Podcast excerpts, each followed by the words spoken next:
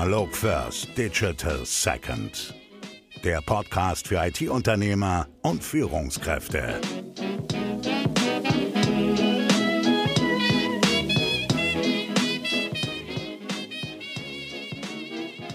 Herzlich willkommen zu Analog First Digital Second, eine Folge aus Berlin. Der Grund, wir reden oft über das Thema Onboarding, über richtige Führung, über Employer Branding. Und wo kann man mit den besten Leuten über dieses Thema reden? Natürlich in Berlin, natürlich im Schmelztiege und im Startup-Paradies Berlin. Und wir haben uns heute eine echte Expertin eingeladen und das ist die Friederike Schröder. Hallo Friederike. Hallo, vielen Dank für die Einladung. Sehr gern. Äh, Friederike, ähm, was dich zur Expertin macht, das würden wir gern hören. Und deswegen die erste Frage, wer bist du, wo kommst du her und wie war deine bisherige Vita? Mhm. Ja, ich bin Friederike Schröder, verantworte als Director HR und Organisation bei RatePay seit fast einem Jahr den HR-Bereich. Grundsätzlich bin ich leidenschaftlicher HRler. Ich stehe für eine HR, die sich als Sparringspartner versteht, für Mitarbeiter und die Geschäftsführung auf Augenhöhe. Wir streben immer nach Innovation und nach Weiterentwicklung und wir haben auch den Mut, andere Wege zu gehen. Das treibe ich auch in meinen Ehrenämtern beim BPM und in dem äh, mitgegründeten Verein Purple Squirrel. Was ist Purple Squirrel? Das ist das lila Eichhörnchen, sprich die eierlegende Wollmilchsau. Okay, das heißt? Das heißt, jeder sucht die Talente, die alles mitbringen, die man eigentlich backen muss. Ja. Und dementsprechend, die Wollmilchsau war ja schon belegt. Dementsprechend Stimmt. haben wir gesagt, dann nehmen wir das lila Eichhörnchen. Das lila Eichhörnchen, sehr gut. Ansonsten ganz viele andere spannende Stationen. Bei Rocket Internet bin ich eingestiegen, hatte spannende Projekte von Groupon über Zalando. Mein letztes Projekt war Wimdu. Und dann bin ich gewechselt in die Vergleichsportalszene zu Top Tarif, auch eins der ersten Venture von Rocket und noch zu Verivox. Da warst du auch im Bereich ähm, HR, Head of HR, genau. in den Bereichen. Also immer in führenden Positionen, immer ja. viel Wachstum begleitet, ähm, eine sehr starke Bandbreite auch gehabt und immer spannende Themen dabei gewesen mit meinen Teams. Also ich glaube, wie gesagt, die Thematik hier, da haben wir genau den richtigen oder die richtige heute ähm, hier für unser Interview. Äh, zu deinem jetzigen Arbeitgeber, zu mhm. deiner jetzigen Tätigkeit bei RatePay. Ähm, ich weiß so viel, RatePay ist zum Teil ist, steckt Otto mit drin. Ähm, steckte mit drin. Steckte es mit gab drin. einen Investorenwechsel. Okay, das ist ja interessant. Jahr. Da kann man vielleicht noch mal ganz kurz erzählen. Ich weiß, dass es euch seit neun bis zehn Jahren irgendwie gibt ja. hier in Berlin. Erklär doch mal ganz kurz, ähm, was macht RatePay ähm, und was für einen, ein Kundenproblem mhm. löst ihr? RatePay ist ein sogenanntes Fintech. Fintech steht für Finanztechnologie, sprich wir sind ein Anbieter von verschiedenen Zahlungsmethoden für Online-Shops. Dazu gehören der Rechnungskauf, die Ratenzahlung, Lastschrift und Vorkasse. Zusätzlich ähm, übernehmen wir die Risikoprüfung, sprich wir schätzen also die Bonität äh, der Käufer ein und übernehmen ähm, für den Händler das Zahlungsausfallrisiko. Genau. Das machen wir auch, um Betrug zu verhindern, sprich ähm, mit unseren Risikomanagementsystemen können wir auch Fraud äh, von den Händlern abwenden. Und das ist so das Kerngeschäft, auf das wir uns konzentrieren. Sehr schön. Also RatePay, das ist dann wirklich der Namenprogramm, ja, sozusagen. Ja, das war das damals passt ganz gut. Das passt ganz gut, ja. Äh, und ganz kurz noch zur Geschichte. Ihr seid jetzt hier, wir sind jetzt gerade, das mal kurz zu sagen, hier in euren Räumlichkeiten im Westteil von mhm. unserer Hauptstadt. Und ähm, großes, äh, großes helles Büro vor allem.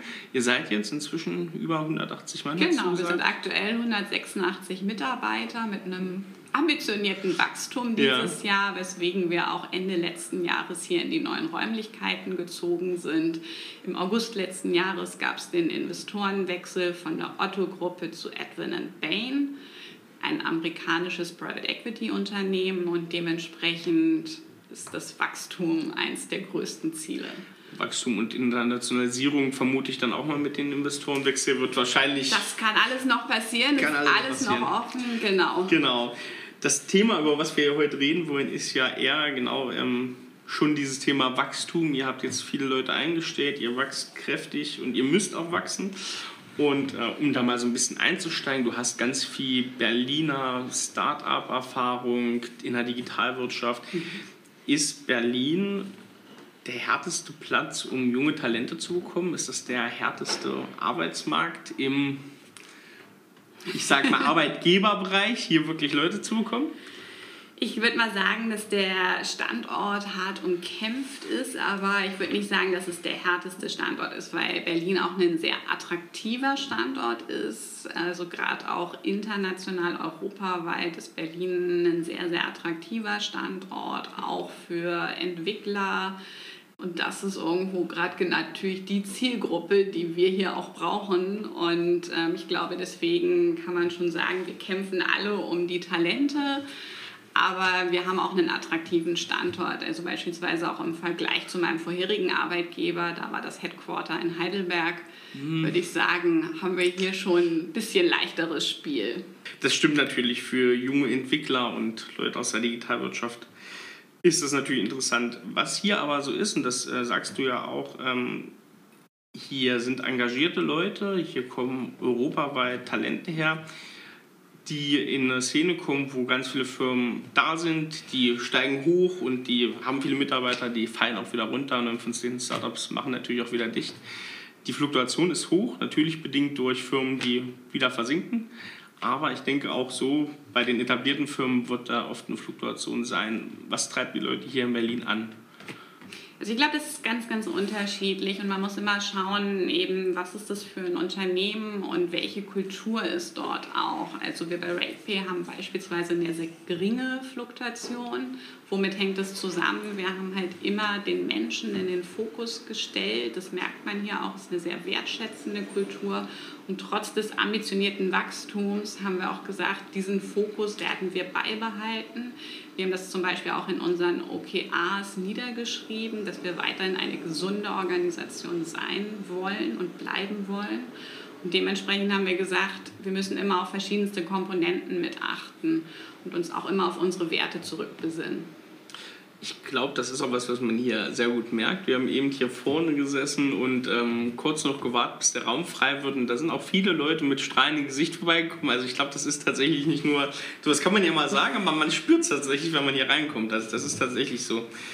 Äh, wir persönlich als SAR vertreten ja auch die Meinung, ähm, Onboarding ist so dieser erste und ganz, ganz entscheidende, wichtige Schritt für ja, gutes Employer Branding für auch ähm, Mitarbeiter zu Fans machen, weil ja diese Entscheidung, mhm. bleibt ein Mitarbeiter da oder bleibt er nicht da, wird ja ziemlich schnell getroffen. Man sagt irgendwie von den ersten sieben Stunden bis zu den ersten sieben Tagen und da ist natürlich Onboarding eine extrem wichtige Waffe eigentlich schon. Ähm, ich weiß, dass das hier ganz toll läuft. Du bist natürlich als HR-Expertin da auch sehr involviert natürlich und leitest das. Was sind hier die Geheimnisse von eurem Onboarding und welche Expertentipps kannst du vielleicht mhm. so unseren Zuhörern an die Hand geben? Also unser Onboarding-Prozess steht unter dem Motto See it, do it, feel it und love it. Was heißt das? Ähm, jeder neue Mitarbeiter, der bei uns startet, lernt in den ersten zweieinhalb Tagen das Unternehmen und die Produkte kennen. Sprich, wir wollen RatePay als Produkt erlebbar machen. Es beginnt mit einer Willkommensschulung, ähm, in der über RatePay und die Geschichte erzählt wird, wie wir aber auch in dem ganzen Fintech-Universum angesiedelt sind. Geht weiter zu unseren Arbeitsweisen, sprich nach Werten. welchen Werten leben wir hier, welche Austauschformate bieten wir unseren Mitarbeitern. Und im Anschluss durchlaufen die Kollegen verschiedenste Bereiche. Sprich, wir lösen eine echte Bestellung aus bei einem unserer Kunden und dann wird verfolgt, was passiert. Und die Kollegen durchlaufen die Bereiche des Risikomanagements, des Debitorenmanagements, ähm, des Kundenservices, um dieses Produkt einfach besser kennenzulernen, zu verstehen, weil es einfach hochkomplex ist. Und uns ist einfach wichtig, dass jeder Mitarbeiter eben genau diesen Start bekommt, es essentiell und erfolgskritisch für uns ist und äh, führen dann auch nochmal am letzten Tag in unsere agilen Arbeitsweisen ein. Was uns auch sehr wichtig ist, dass jeder eben mit demselben Startpackage gestartet ist. Mit was arbeitet ihr im agilen Bereich? Ich habe da hinten ein Kanban-Board schon gesehen. Genau, also, kann nach Scrum und Ja. Kanban. Ähm, und wir arbeiten immer weiter auch crossfunktional, also nicht nur in der IT agil, sondern zum Beispiel auch im gesamten Sales- und Marktbereich. Aktuell haben wir das umgestellt. Auch im HR-Bereich haben wir schon so die ersten Techniken, die wir bei uns implementieren. Also RatePay ist auf dem Weg in eine agile Company. Sehr gut, ja, das ist ja auch immer äh, unser Anliegen. Das ist ähm, sehr schön. Also das ist schön, wenn, wenn ihr das sozusagen vollzieht. Wie muss ich mir das vorstellen? Also ähm, du hast es schon gesagt, es hat so ein bisschen diesen, auch diesen Aufbau, den wir auch pflegen, soziales Onboarding und dann zum fachlichen Onboarding hin. Ihr macht das auch ganz bewusst sozusagen, dass die Leute in jeden Bereich gucken, egal ob das ein Entwickler ist, ob das jemand aus Business Unit oder sowas ist, dass die wirklich Also egal, ob du Ja. Werkstudent, ob du Director bist, ob du als Entwickler startest oder im Kundenservice, jeder durchläuft gemeinsam. Das ist auch so ein bisschen das Erfolgsrezept. Die Gruppe findet sich. Ja. Aktuell haben wir 10 bis 15 Neustarter pro Monat. Das heißt, die durchlaufen gemeinsam eben diese zweieinhalb Tage zusammen. Ja. Und das setzt natürlich so den ersten Anker. Also ein Kollege, der neulich an Bord gekommen ist, hat gesagt, okay, ich stelle uns jetzt jeden Monat einen Lunchtermin genau in der Konstellation ein. Und da sehen wir natürlich, okay, das ist ein guter Weg, den wir da beschreiten, weil Ja. die Gruppe sich schon mal eben hat und sehr crossfunktional ist, egal ob der Kollege jetzt im Kundenservice gestartet ist oder in der IT. Ja, das ist ganz, ganz spannend. Das hat so ein bisschen was von Uni, ne? Studieneinführungstage, so Ja, ein bisschen. Ne? genau. Das sind auch oft Beziehungen, die halten sich das ganze Studium über durch. Ja. Spannend. Äh, gut, das muss, setzt natürlich so ein bisschen voraus, diesen Wachstum. Die muss man natürlich auch haben. Zehn Leute pro Monat, das ist natürlich schon ordentlich, sage ich das mal. ist schon ambitioniert für unsere Unternehmensgröße. Definitiv. Aber das ist natürlich ähm, so natürlich eine tolle Regelung. Habt ihr so kleine, so kleine Kniffe, Tricks, die ihr sozusagen noch irgendwie macht? Wir machen das zum Beispiel bei uns, ähm, bekommt der Neuangestellte immer abends, hat er dann durch Partner oder Partnerin einen Blumenstrauß oder ein schönes Craftbier oder sowas auf dem Tisch stehen oder einen schönen Wein. Zu Hause dann, das ist unser kleiner Trick, so Ja. der letzte Anker des ersten Tages. Habt ihr solche kleinen Klar, Kniffe noch das drin? gibt es bei uns Tatsache auch und ich finde auch recht großzügig. Also ähm, wir haben ein Welcome-Package mit einer großen Reisetasche, wo so ein paar Überraschungen drin sind, vom Quietscheentchen angefangen über unsere RatePay-Trinkflasche. Sehr schön. Äh, weiterhin zu vielen anderen Sachen. Und ähm, das ist der Start und natürlich irgendwie auch die Hoodies, Ja. die man auch nach draußen gleich zeigen kann. Ich bin RatePay-Mitarbeiter. Perfekt. Und dann haben wir auch ein Survival Kit entwickelt, sprich mal ganz offline, nicht alles immer nur digital und online, was der Mitarbeiter halt in die Hand bekommt, wo sind welche Konferenzräume, wie sieht das mit der Krankheitsregelung aus, also ganz unterschiedliche Komponenten, die wir da eingearbeitet haben, um einfach mal was zum Anfassen zu haben und so einen kleinen Leitfaden mit an die Hand geben zu können. Also so ein bisschen so, eine, so ein Mitarbeiterbuch oder so Genau. ein bisschen. Das sind da auch kulturelle Sachen drin? oder? Genau, das sind von unseren Feedback-Regeln, wie wollen wir hier Feedback geben, eben bis zu Lageplänen, wo finde ich was, wo Ja. sind welche Konferenzräume, genau, wie läuft es mit unseren Reisen, wie beantrage ich eine Reise.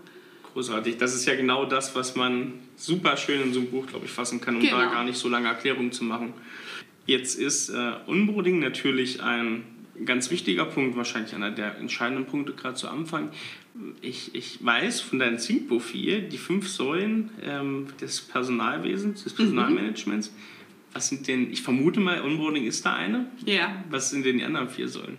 Also grundsätzlich würde ich erstmal sagen, ist es ganz wichtig, die Perspektive zu wechseln. Also einfach sich in die Perspektive des Mitarbeiters bzw. Kandidaten zu versetzen, um Mitarbeiter auch zu Fans überhaupt machen zu können. Weil jeder kennt es von uns, irgendwie eine coole Dienstleistung am Markt. Und genau diese Experience übertragen wir eben von der Customer Experience in die Employee Experience. Und das ist so unser Anhaltspunkt, wo wir sagen, wir müssen immer die Perspektive wechseln und das auf unsere Touchpoints übertragen. Und ich glaube, die anderen wichtigsten Punkte sind das Thema Leadership, ist das Thema Feedback, ähm, wie erlebt der Mitarbeiter aber auch die persönliche Betreuung. Und was wir gesagt haben, wir wollen weg vom Standard, wir wollen hin zur Individualität. Sprich, wir bieten eine End-to-End-Lösung an. Jeder Mitarbeiter weiß, wenn er im Bereich XY sitzt, das ist mein HR-Ansprechpartner. Und zu dem kann ich immer kommen. Den kenne ich schon irgendwo durchs Recruiting, als ich an Bord gekommen bin. Und der verfolgt mich sozusagen durch den ganzen Employee Lifecycle. Ja. Und das habt ihr dann, habt ihr dann so, das, das kenne ich auch ganz gut, also zu sagen, man hat HR, also wirklich so im, im, im Organisatorischen, man hat vielleicht sogar, macht ihr Coaching intern irgendwie, dass ihr da noch... Äh, also wir arbeiten eng mit unseren Agile-Coaches aus mhm. dem IT-Bereich zusammen, weil wir einfach glauben, Perfekt. dass das ein gutes Tandem ist. Ja. Also auch jetzt so in den Leadership-Classes, die bei uns anstehen, arbeiten wir da eng zusammen. Okay, also das passt ja ganz gut, da kann man ja die anderen ganz mhm. gut aufgucken. Wie, wie ist das eigentlich geteilt bei euch? Also wenn du jetzt sagst, eure IT-Abteilung ähm, im Sales, mhm. kannst du mal so eine Größe vorgeben, wie viel, mit wie vielen Leuten ihr jeweils in den Bereichen aufgestellt seid, aus dem Kalten raus? Schätzungsweise. Ist, ist bei dem Wachstum halt schwierig, ne? Das ist, wirklich, das ist wirklich nicht so leicht. Ja. Also ähm, in unserem IT-Bereich sind wir ungefähr 30 Entwickler, wozu ja. ich jetzt aber auch äh, Product Owner zähle, okay. Produktmanager, ähm, die Agile Coaches. Dann haben wir im Kundenservice 30 Mitarbeiter. Wir haben einen relativ großen Risikobereich mhm. eben auch. Das ist ganz, ganz wichtig. Ähm, die Stabsbereiche, die sind ein bisschen schwächer aufgestellt, aber selbst da sind wir gut aufgestellt. Okay. Also schon, aber schon ordentliche Teamgrößen oder Abteilungsgrößen. sind ordentliche Team- ja. und Abteilungsgrößen. Wir sind, wie gesagt, gut gewachsen die letzten Monate. Also ich glaube, es ist eine gute Mischung, die wir hier haben. Wie ist das? Ähm, wir kommen gleich auch noch zum Thema Führung, Feedback. Mhm. Wie, aber da interessiert mich gerade ganz spontan auch die Frage, wie habt ihr das geregelt für euch? Ähm, Führungsebenen einziehen, da wird ja jetzt schon eher eine, eine, eine dritte Führungsebene bei der äh, Größe jetzt entstanden sein. Wie habt ihr das gemacht, das auch sozusagen in diesen Wachstum, in diesen schnellen Wachstum ordentlich reinzuziehen, dass das auch funktioniert, kulturell? Also wir haben einige Mitarbeiter zum Teil weiterentwickelt auf verschiedene Führungspositionen. Wir haben uns aber auch gewisse Positionen bewusst extern besetzen lassen, um einfach eine andere Expertise nochmal wieder reinzuholen, eine andere Perspektive, weil irgendwie, man kennt das selbst, selbst ich jetzt mit fast einem Jahr Zugehörigkeit, man ist irgendwann so in seinem eigenen Sumpf. Und da ist es immer wichtig, irgendwo auch frischen Wind reinzuholen. Und dann haben wir halt geschaut, okay, was sind so Key-Positionen, die wir besetzen müssen, wie wollen wir die besetzen und haben eben geschaut, okay, haben wir jemanden, den wir intern dahin entwickeln können. Das ist so unser erster Wunsch auch letztendlich immer, erstmal intern zu schauen. Ja. Und dann gucken wir, okay, wenn das nicht funktioniert, wen holen wir uns extern rein. Okay, sehr gut. Also super Entwicklung. Ist es bei euch auch so, dass... Ähm, wir kennen es aus vielen IT-Companies, dass die sagen, wir haben jetzt jemanden aus der IT beispielsweise, der Richtung Führungsposition mhm. aufsteigt, aber vielleicht gar nicht die Bestrebungen hat, wo man das aber nicht überstirbt, sondern sagt, okay, du hast eine Fachkarriere, du hast eine Führungskarriere. Gibt es auch diesen Weg bei euch, dass da solche naja, diese Wahl besteht. Du hast es ja gesagt, ja. die persönliche Entwicklung steht ja bei euch sehr im Fokus. Ne?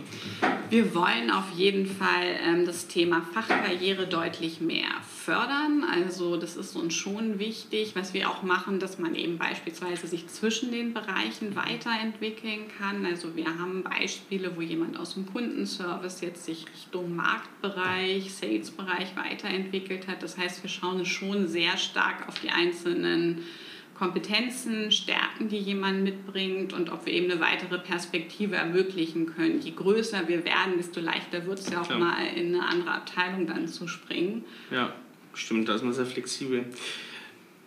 Das führt ganz gut zum nächsten Thema hin. Ähm, wir hatten so ein bisschen im Vorgespräch, Vorbereitung für diesen Termin heute, für das Interview hier, ähm, hattest du kurz angerissen, dass du eine Art Framework, wenn man es so nennen kann, ähm, für Feedback mhm. entwickelt hast. Das finde ich total spannend. Also ich glaube, da kann ich auch ganz viel heute nochmal mitnehmen, mhm. wie, wie du das aufgebaut hast. Und ich glaube, das ist auch für unsere Zuhörer ganz spannend. Also Feedback, finde ich, wird in der heutigen Zeit immer, immer wichtiger, weil alles viel schnelllebiger wird. Ähm, und wir haben bei RatePay gesagt, ähm, dass Feedback ein essentieller Teil unserer Unternehmenskultur sein soll. Ähm, und dementsprechend haben wir überlegt, okay, was brauchen wir eigentlich? Was brauchen wir für eine Toolbox und wo steht die Organisation auch aktuell? Viele würden jetzt sagen, ja, unbedingt 360-Grad-Feedback einführen. Da haben wir gesagt, nee, so weit ist unsere Organisation noch nicht, aber wie schaffen wir es auch gerade, wenn wir in crossfunktionalen Teams arbeiten, diese ganzen Komponenten abzudecken? Dementsprechend haben wir einmal ein 180-Grad-Feedback, also sowohl top-down als auch bottom-up zwischen der Führungskraft und dem Mitarbeiter. Das ist ganz klar strukturiert und erfolgt eben auch einmal im Quartal. Also wir wollen weg von diesen jährlichen Mitarbeitergesprächen, wo man sich gefühlt eh nur noch auf die letzten drei Wochen bezieht, sondern wir wollen einfach den andauernden, kontinuierlichen Dialog fördern. Das steht ganz klar im Vordergrund und haben dafür einen Feedbackbogen entwickelt, ähm, der verschiedene Komponenten abdeckt, angefangen eben von gewissen Dimensionen und Werten pro Abteilung, ähm, um auch eine gewisse Vergleichbarkeit herzustellen und zu schauen, okay, wenn wir uns das Recruiting angucken, welche Dimension ist vielleicht schwächer ausgeprägt in dem Team und wen brauchen wir, weil wir einfach ganz klar sagen, wir wollen die Stärken unserer Mitarbeiter fördern und nicht an den Schwächen arbeiten. Mhm. Und zusätzlich ist die Bottom-up-Komponente, dass der Mitarbeiter Feedback geben kann zu, wie ist sein Arbeitsumfeld, weiß er, was die Erwartungen seiner Führungskraft an ihn sind, weiß er, dass es Weiterbildung bei uns gibt, sprich diese Punkte haben wir da auch nochmal verarbeitet. Und ähm, die weiteren Punkte sind, dass wir eben ganz klar sagen, was sind die persönlichen Maßnahmen, wo möchte man wachsen, wo möchte man sich weiterentwickeln? Und wie schaffen wir das on the job oder extern durch Konferenzen, durch Weiterbildung. Das ist so der eine grobe Teil. Und dann haben wir drei weitere Komponenten. Einmal das Thema Peer Feedback, das mhm. ist uns ganz wichtig, dass wir einfach den Dialog zwischen den Kollegen auch fördern. Okay. Dass aber eben derjenige sich ganz bewusst selbst aussuchen kann, mit wem möchte ich sprechen, von wem hole ich mir Feedback. Hat das ein vorgegebenes Format dann, wenn er das äh, sagt, ich möchte jetzt von dem und dem aus meinen Kollegenbereichen Feedback bekommen? Es ist ganz, ganz freiwillig. Also ja. ich entscheide persönlich, okay, der Kollege hat mich in Projekt XY erlebt, von dem hole ich mir jetzt mal Feedback, wie war mein Pitch, wie war meine Präsentation, wie war die Zusammenarbeit. Und das wollen wir auf der einen Seite fördern. Und eine dritte Komponente ist Ad-Hoc-Feedback, sprich, ich habe jetzt gesehen, richtig gute Präsentation in unserem Give and Take. Das ist ein internes Mitarbeiterformat bei uns. Und ich möchte es spontan auszeichnen. Da haben wir sogenannte Badges entwickelt, die eben Teamerfolg auszeichnen oder Innovation oder einfach die Leistung in dem Moment. Das war uns ganz wichtig, einfach auch ein sichtbares Signal zu zeigen. Ja, und die letzte Komponente, die gibt es aktuell noch nicht, die werden wir erst ab 2019 starten. Wir wollen Mitarbeiterumfragen machen, um eben auch nochmal anonym die Möglichkeit zu geben, zu verschiedenen Bereichen Stellung zu nehmen. Sehr gut. Ich glaube, bei der Größe jetzt auch ein sehr probates Mittel. Ne? Ist sehr, sehr wichtig, weil dieses Wachstum macht natürlich viel mit ja. einem Unternehmen. Und wir wollen einfach die Möglichkeit geben, dass man seine Meinung sagen kann, dass wir eben aber auch ganz klar wissen, an welchen Themen müssen wir weiterarbeiten, müssen wir besser werden. Und das schaffen wir nur, indem wir sehr ehrliches und in der Regel dann auch anonymes Feedback bekommen. Ja, ich glaube, nicht jeder kennt dann so eine offene Kultur. Ich glaube, bei euch wäre es auch kein Problem, das offen zu sagen, aber genau, viele kommen ja dann durchaus aus einem anderen mhm äh, Arbeitgeberumfeld, wo das vielleicht nicht so gelebt wurde. Und da ist es, glaube ich, ganz gut, diese Anonymität einfach zu vermitteln, dann auch für, für genau das. Also ähm, ganz spannender Ansatz. Ich finde vor allem sehr spannend diese Entwicklung auch der Organisationsstrukturen, also mhm. diese crossfunktionalen Teams sozusagen darauf aufbauen oder auf dem Feedback aufbauen, ja. da auch Veränderungen zu machen, weil ich glaube, das ist eine, eine sehr gute Sache. Wir haben viele ähm, Partner von uns, die auch gerade zum Aufbau sind von mhm. crossfunktionalen Teams. Da ist das natürlich ein sehr schöner Ansatz. Ähm, genau, und gerade auch der Kollege kann da manchmal besser Feedback geben ja. als der Vorgesetzte, der vielleicht in dem Projekt gar nicht so stark involviert war oder eben tagtäglich mit den anderen Kollegen zusammengearbeitet hat. Genau, genau. Und das, der sieht ja viel mehr. Wie ja. macht ihr das mit der Führung in den crossfunktionalen Teams eigentlich? Die Frage hat man jetzt letztens schon mal im Podcast. André Pinkart von Queo äh, bei uns hat diese Frage schon mal bekommen, weil die auch das umgestellt haben auf crossfunktionale Teams. Ähm, eine äh, fachliche Leitung und eine, ich sag mal, die HR-Ansprechperson müssen ja theoretisch nicht immer im crossfunktionalen Team gleichzeitig sein. Ne? Wie, wie regelt also ihr das? So crossfunktional sind wir leider noch nicht. Das, das ist ja schwierig. Wäre auch sehr schwierig, glaube ich. ähm, aber was wir machen, ist halt, wir haben aktuell übersetzt, nicht POs, sondern zum Beispiel jetzt im Sales-Bereich so eine Lead-Funktion ja. noch drüber gesetzt, um eben das Fachliche im operativen Tagesgeschäft noch ein bisschen mitzusteuern, aber dem Team auch zu ermöglichen, einfach immer mehr Selbstverantwortung zu übernehmen. Und darüber gibt es dann die disziplinarischen Vorgesetzten noch. Okay, okay, sehr gut. Aber schon sehr horizontal alles äh, ja. geregelt, ja. Was sind für dich so, so moderne Ansätze der Führung? Was muss man einfach heutzutage gewährleisten? Geht vor allem um extrinsische, intrinsische Motivation und, und Rahmen schaffen einfach. Was sind da die, die wichtigen Grundlagen? Also ich glaube, das Wichtigste ist, dass man als Führungskraft hinter dem eigenen Team steht und nicht mehr über dem eigenen Team. Ich glaube, das zeigt auch schon, wenn man das sich bildlich überlegt, man arbeitet mit seinem Team auch auf Augenhöhe, sprich man kann sich selbst auch gut zurücknehmen, um überhaupt die ganzen Fähigkeiten auch sehr stark zu fördern und zu fordern. Und ich glaube, man sollte sich immer ein sehr schlagkräftiges Team aufbauen mit ganz unterschiedlichen Stärken, ähm, um eben auch einfach das Unternehmen mit nach vorne zu bringen. Also was ich einfach persönlich ge gemacht habe, ist, dass wir sehr unterschiedlich von unseren Stärken im HR-Team aufgebaut sind und dadurch ein sehr gutes Netz entwickeln konnten und auf verschiedenste Anforderungen gut reagieren können. Und was ich neulich auf Xing gelesen hatte, den Spruch fand ich super. Ähm, man muss Menschen an die Hand nehmen, ohne festzuhalten und loslassen, ohne fallen zu lassen. Und das ist für mich ist letztendlich moderne Führung. Ja. Da muss ich sagen, das sollten wir uns alle irgendwo zu Herzen nehmen, genau so zu agieren. Großartig. Viele haben heute noch ein Problem damit zu sagen, okay, ich baue mir ein Team auf, in dem ich fachlich nicht mehr der Guru bin. Das fällt ja ganz vielen schwer, ähm, Expertenwissen abzugeben, auch durch die vielen Informationen, die natürlich in digitalen Unternehmen, in digital ausgerichteten Unternehmen viel breiter gestreut sind. Es gibt keine Hoheit mehr von Informationen. Wie schaffe ich das ähm, sowohl übergeordnet Glaubenssätze bei Führungskräften zu lösen, die diese noch haben und zu sagen, ich möchte fachlich und informationstechnisch oben stehen. Passt der dann vielleicht nicht in so eine Kultur? Und wie schaffe ich das vielleicht selber, wenn ich immer noch selber solche Gedanken habe, das für mich selber abzustellen? Welchen Gedankenmodell kann man da arbeiten? Ich glaube, das ist ein sehr, sehr schwieriger Prozess, aber was ich persönlich mitgenommen habe, ich habe immer von meinen ganzen Vorgesetzten irgendwelche Punkte mitgenommen und mir überlegt, okay, wie würde ich es mir selbst auch wünschen, wie würde ich persönlich gern abgeholt werden.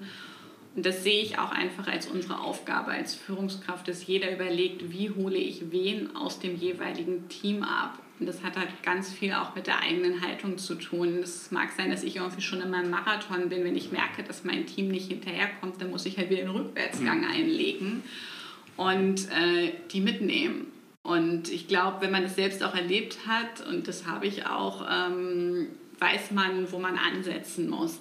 Und was wir gemacht haben, wir haben uns ganz klar für RatePay überlegt, was sind denn unsere Glaubenssätze? Wie wollen wir denn hier Führung leben tagtäglich? Und es ist klar, dass nicht jeder diese ganzen Punkte sozusagen kann. Aber ich glaube, es ist wichtig zu überlegen, okay, welche Punkte kann ich gut, an welchen möchte ich arbeiten, wo brauche ich mein Team, wo kann ich das verproben auch.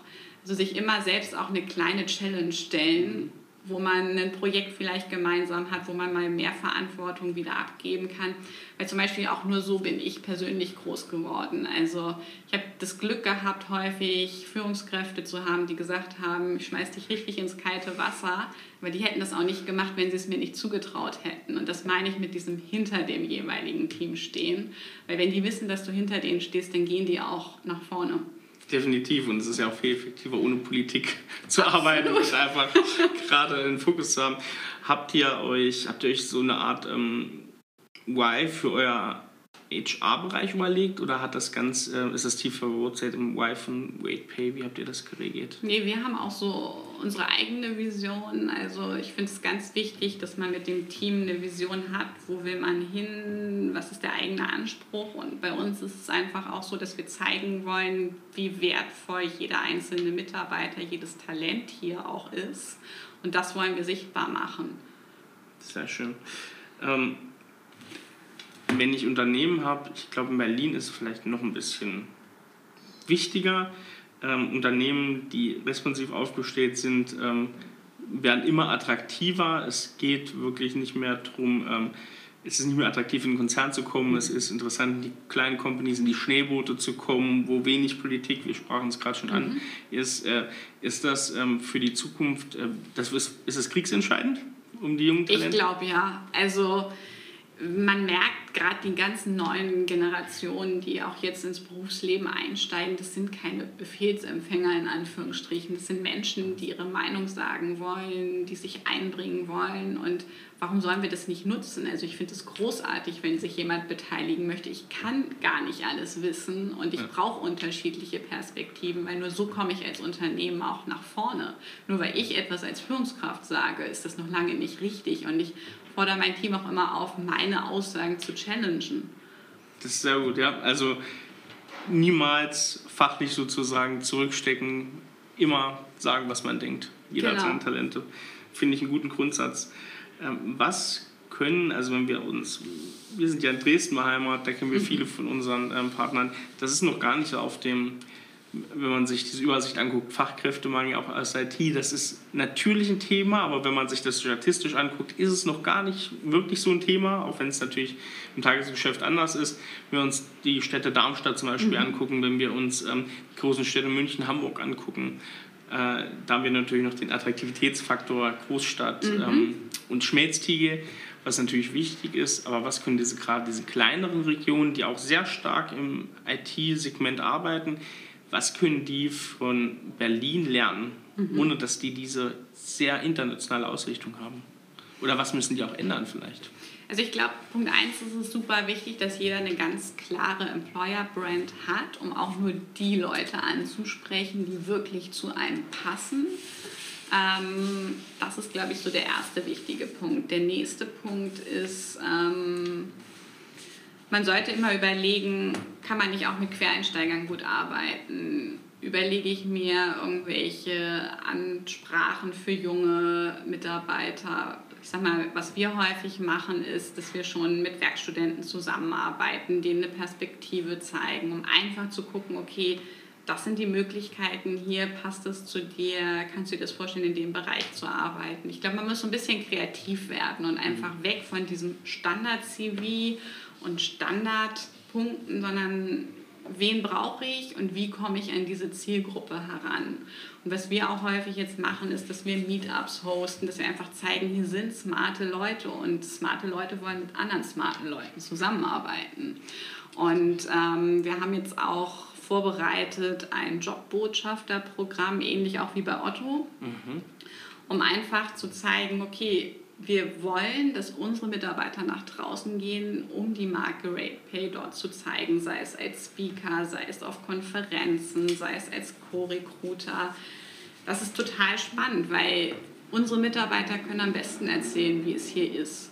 Definitiv, also Peer Recruiting ist, glaube ich, so eine, so eine Sache, die, die muss einfach gehen. Ne? Also mhm. der beste, der beste ähm, äh, die besten Influencer sind eigentlich genau die eigenen Angestellten. Wie macht ihr das im Recruiting-Bereich? Also wir arbeiten da äh, gern mit einer, mit einer Persona, die wir wirklich auch entwickeln für unsere Stellen und so weiter. Ist das, geht ihr das ähnlich an? Also es klingt ja sehr danach, dass ihr das also wir haben fahrt. eine Hiring Scorecard, was uns einfach ja. ganz wichtig ist. Okay, was sind die Kompetenzen, was sind aber auch die aktuellen Projekte? Mhm. Und wir haben dadurch gemerkt, dass sich unsere Fachabteilungen deutlich noch mal mehr fokussieren müssen. Okay, welche Rolle ist denn überhaupt möglich für den potenziellen Kandidaten? Und dadurch können wir viel besser als Tandem in den ganzen Recruiting-Gesprächen auftreten. Sehr gut. Also sitzt auch bei euch im Jobinterview sitzt dann auch wer vom Team direkt mit da. Da geht es nicht nur Führungskraft, sondern direkt auch Teammitglieder. Genau, Teammitglieder, HR, Führungskräfte, also ein ja. schönes Rundum-Paket, um RatePay auch wirklich kennenzulernen. Sehr gut. Das sind ja auch am Ende die Leute, die zusammenarbeiten müssen genau. und dann passt das ja. Ähm, du bist neben WaitPay, hast du erzählt, du bist noch, das interessiert mich jetzt natürlich beide Vereine noch so ein bisschen, du hast sie kurz angesprochen. Äh, deswegen interessiert mich sowohl das Eichhörnchen als auch der Bundesverband ähm, Personalmanagement Ja. so ein bisschen. Ähm, was machst du da? Was sind, ist die Mission hinter dem Verein noch? Also beim Verein, den habe ich mit äh, sechs anderen vor ein paar Jahren hier auf dem Berliner Markt gegründet. Das war einfach so eine persönliche Motivation, ein cooles Netzwerk hier aufzubauen, weil ich persönlich viel Glück hatte, durch Rocket Internet relativ gut verdrahtet zu sein in die Berliner Startup-Welt. Und das wollte ich weitergeben. Ich wollte den HR-Lern, die hier zum Teil als Einzelkämpfer unterwegs sind, die Möglichkeit geben, davon zu partizipieren, sich auszutauschen. Wir sind damals mit einer Skype-Gruppe gestartet. Das wurde irgendwann sehr chaotisch. Okay. Und dann haben wir halt den Verein gegründet und arbeiten mittlerweile mit Slack und unterschiedlichen Channels, wo man sich eben, sei es austauschen kann zu Arbeitsrecht, aber auch irgendwo zu Team-Events und ganz, ganz vielen anderen Punkten. Und auf der anderen Seite haben wir Formate ins Leben gerufen, wo wir Speaker einladen, wo wir Impulse geben, wo wir einfach so den Austausch ermöglichen. Und das ist eine riesige Community mit mittlerweile über 800 äh, Mitgliedern geworden. Wir machen auch keine Werbung, gar nichts. Vor allen Dingen, wir machen es ja nebenher als Ehrenamt, Ja, neben unserem nicht ganz so unambitionierten Job. würde sagen, ja. Ordentliche Aufgabe. Und haben jetzt auch schon die ersten Hubs gegründet. Also in München, in Hamburg haben wir Mitglieder aus dem Verein gefunden, die dort vor Ort die Regionalgruppen sozusagen mit aufbauen. Also das ist sehr, sehr cool und das freut uns irgendwo auch. Es ist einfach die Möglichkeit, sich auszutauschen. Großartig. Also das ist natürlich sehr spannend. Ähm, kannst du noch mal ganz schnell sagen, vielleicht auch die ähm, Internetadresse, wo man das findet? Ich glaube, das ist für unsere Zuhörer auch ganz interessant. Genau, das ist die Purple Squirrel Society und einfach danach googeln und dann findet, findet man, man uns das. auch und mit einem einfachen Mitgliedsantrag und 25 Euro ist man dann auch schon im Jahr dabei. Super, das klingt nach guten Konditionen. Und der andere Verein, in dem du Mitglied bist, ähm, ich glaube, ähm, Beirat im Vorstand, wenn ich mich Genau, also das ist der Bundesverband der Personalmanager, Mhm. da sitze ich mit im Präsidium seit gut einem Jahr jetzt auch. Ähm, Das ist nochmal auch eine ganz andere Möglichkeit. Das ist ein sehr, sehr großer Verband mit über 4000 Mitgliedern. Mhm. Ähm, Und da sprechen wir natürlich auch nochmal ganz andere Zielgruppen an. Und da ist es eben unsere Mission, eben auch Personaler zu verbinden und ihnen einfach eine Stimme aber auch zu geben, sowohl in der Wirtschaft als auch in der Politik und Gesellschaft. Und unsere Aufgabe ist es eben, diese HR-Community zu formen und die sich eben auch miteinander vernetzt und voneinander lernen kann und die letztendlich auch gemeinsame Lösungen für die Arbeitswelt der Zukunft entwickelt. Sehr schön. Das klingt so ein bisschen, ähm, also man kennt andere Branchenverbände und andere Branchen. Es klingt so, als ob das im HR-Bereich sehr, ja, ein sehr guter Austausch ist, äh, sehr offen, auch über Firmengrenzen hinweg, auch über Interessensgebiete hinweg. Ähm, wie kommt das? Was da für eine Erklärung? Ich glaube, Netzwerk ist heutzutage mit das Wichtigste. Gute Talente findet man nicht einfach so. Ja. Und da ist es wichtig, in Kontakt zu bleiben und eben nicht den Anspruch auch zu haben, alles alleine zu machen, sondern auch einfach mit Kollegen zu sprechen und zu überlegen, okay, was sind deren Erfahrungen, was sind deren Best Practices und was kann ich dafür auf mein Unternehmen letztendlich, in dem ich arbeite, übertragen. Man muss nicht immer das Rad neu erfinden. Und Wissen wurde noch nie weniger, wenn es geteilt ist. Exakt. Richtig. Äh, erklär doch mal kurz, wir machen so zum Abschluss immer unsere Manager- oder Unternehmerfragen. Was mich da noch mal interessieren würde, bevor wir zu deiner persönlichen Organisation kommen, ist, äh, du hast angesprochen, jetzt im Verein beispielsweise nutzt ihr Slack. Was sind denn hier so die Kollaborationstools, die ihr bei RatePay verwendet? Wie organisiert ihr euch hier für den reibungslosen Ablauf?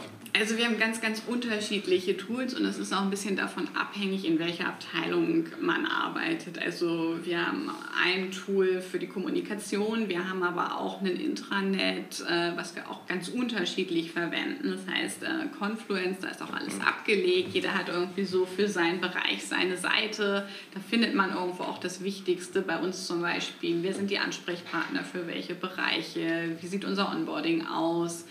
Und so weiter. Also da findet man viel und ich glaube, das ist auch einfach wichtig, verschiedene Punkte anzubieten und genau diese Kommunikation zu fördern, wobei ich persönlich immer sage, ich mag das Face-to-Face-Gespräch am liebsten. Definitiv. Ist, ihr habt ja hier auch, hier kann man ja schnell durchhuschen. Obwohl die Gänge sind lang, da braucht man fast einen Roller. Aber man also. bewegt sich ein das bisschen. Das stimmt, man bewegt sich, da hast du recht. Wie ist es denn bei dir? Wie organisierst du? Du bist schon seit vielen Jahren in Führungspositionen tätig, in ambitionierten Führungspositionen der schnellen Berliner Startup-Welt.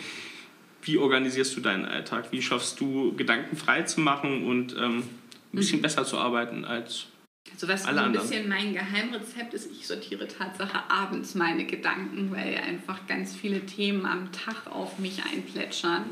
Und wenn ich die für mich sortiert habe, dann kann ich auch entspannt in Feierabend gehen und weiß so, alles klar, das sind deine To-Dos für die nächsten Tage. Und was ich auch mache, ich bin sehr transparent in meiner Kommunikation zu meinem Team, sprich wir haben auch so einen wöchentlichen Check-in einfach. Mhm. Das heißt, jeder weiß auch, woran wird gearbeitet, was sind so die Fokusthemen. Und das schafft natürlich deutliche Erleichterung auch bei mir persönlich, weil ich weiß, ich habe dieses schlagkräftige Team da mhm. sitzen und es wird immer jemanden geben, mit dem ich über Themen widersprechen kann oder auch, wo ich den Ort einfach habe, Themen zu teilen. Das heißt auch, du bist da auch sehr entspannt, wenn es äh, so geht. Du hast bei einer Arcade und du bist mal im Urlaub, da ist bei dir sozusagen, da machst du dir gar keine Gedanken durch diese offene Kommunikation. Da ist nicht zwei Wochen vorher nochmal losrennen und äh, Sachen abgeben oder also es ist bei uns schon sehr strukturiert und ich, ich weiß einfach, auf wen ich mich für welches Thema wie verlassen kann und was ich sozusagen selbst vorlebe, so möchte ich das auch meinem Team letztendlich einfach ermöglichen, dass man bewusst in den Urlaub gehen kann. Und natürlich, ja, ich bin erreichbar, aber ich weiß, dass die sich nicht melden, es sei denn, die Hütte würde wirklich brennen. Ich, genau. und das ist auch einfach gut zu wissen. Das ist für mich ein super gutes Gefühl. Ich weiß, die werden eine Lösung finden und das ist auch unser Ansatz einfach im Team. Es wird immer eine Lösung geben und wir operieren nicht am offenen Herzen. Also es kann eigentlich nichts passieren. Ja, super deine Gedanken, die du abends ordnest, machst du das noch hier und machst du das schon zu Hause? Wie, wie läuft das bei dir? Das mache ich tatsächlich noch im Büro, um okay. dann einfach den Nachhauseweg zu haben, um wirklich abzuschalten und mich abzugrenzen und dann wieder mit Energie in den nächsten Tag zu starten. Sehr gut. Du bist ja nun auch in einer, oder du leitest ja nun auch eine Abteilung bei mhm. RatePay, die strategisch ähm, ausgelegt ist, die also ganz viel strategische Arbeit mhm. erfordert. Wie schaffst du das, Gedanken frei zu machen, um wirklich diesen strategischen Blick zu bekommen? Kannst du das im Büro? Ja, also es ist immer mal so, mal so, was ich mache. Ich strukturiere meinen Kalender, ich setze mir bewusste Blocks, um an diesen Konzepten zu arbeiten. Und da hilft es mir auch im Büro zu sein, weil ich dann Ideen und Gedanken teilen kann und mir bewusst auch in dem Moment nochmal Feedback, Sparring abholen kann von meinem Team. Okay. Es gibt aber auch Tage, wo ich mich sozusagen einschließe im Homeoffice und sage, so, ich arbeite jetzt mal Konzept XY durch und dann bin ich am nächsten Tag wieder da. Sehr gut. Scheitern. Und Scheitern heißt sowohl ähm, im professionellen als auch im privaten Bereich führt ja oft zu ganz großartigen Lerneffekten. Also das ist ja eigentlich ist ja Scheitern eine gute Sache, weil dann kommen wir voran. Fehlerkultur. Ich würde es auch sonst total langweilig finden. Richtig, denke ich auch. Was ist denn, ähm, Friederike, ein Moment, wo du das letzte Mal gescheitert bist und der dich vorangebracht hat? Ich kann jetzt gar keinen bewussten Moment genau sagen, aber was ich so rückblickend sagen kann, ist, ähm, ich habe immer sehr, sehr viele Punkte aus meinen ganzen Stationen mitgenommen, Erkenntnisse gehabt. Und die habe ich letztendlich auch immer für die Folgestation gebraucht. Okay. Und äh, das ist ganz faszinierend, weil man ja so Themen hat, die macht man lieber, manche macht man weniger gern. Aber wenn man sich diesen Themen erstmal angenommen hat, dann merkt man auch, cool, den Weg kannst du ja auch gehen. Und dann muss man immer schauen, okay, wo stehe ich hier, wo muss ich lang? Und wenn es auf dem Weg nicht weitergeht, dann gehe ich halt den anderen Weg. Und ich glaube, das lernt man halt mit der Zeit und auch einfach mit der Berufserfahrung. Und das ist super wertvoll. Und das versuche ich meinem Team auch immer mitzugeben. Es ist nicht schlimm, wenn der eine Weg nicht funktioniert, dann gehe ich halt den anderen. Ja. Hauptsache ist, dass ich zu meinem Ziel komme. Und lösungsorientiert denken. Exakt. Genau, das ist es. Sehr schön. Äh, hast du, und das ist ja mal unsere Abschlussfrage, weil wir äh, in unserem Newsletter und auch in der Beschreibung haben wir immer unsere Buchliste, das Google Docs, und da mhm. schreiben wir von unseren ganzen Gästen die Bücher rein, die sie besser arbeiten lassen. Mhm. Hast du da ein, zwei oder drei mhm. Tipps für uns? Also was ich zuletzt gelesen hatte, war das Buch von Bodo Jansen, sowohl die Stille Revolution als auch Stark in stürmischen Zeiten. Dieses Buch Stark in stürmischen Zeiten ist für einen persönlich sehr wertvoll. Weil Zum Resilienz. Ne? Genau, so. weil es halt viel mit einem selbst macht, weil man bei sich selbst nochmal anfängt zum Thema Führung und Haltung. Und äh, die Stille Revolution, muss ich sagen, das ist Führung, wie es sich, glaube ich, jeder wünschen würde. Mhm. Da hat der Bodo Jansen viel richtig gemacht. Und äh, als drittes Buch finde ich persönlich auch immer noch gut The Big Five for Life, um einfach zu sehen, okay, ich mache auch den Job, der mir super viel Spaß macht, der mir wichtig ist und weil ich was bewegen möchte, weil ich auch was für die Gesellschaft leisten möchte. Ähm, das sind super interessante Bücher, die man auch kennt, aber die leider noch gar nicht auf der Liste sind. Von daher ähm, danke für die Tipps, die werden wir damit aufnehmen. Und äh, dann bedanke ich mich für das ganz tolle Interview mit dir hier in euren Räumlichkeiten und ja, vielen Dankeschön. Dank auch von unserer Seite. Hat mir sehr viel Spaß gemacht. Wunderbar. Dann wünsche ich allen Zuhörern einen erfolgreichen Tag. Tschüss. Analog First, Digital Second. Der Podcast für IT-Unternehmer und Führungskräfte.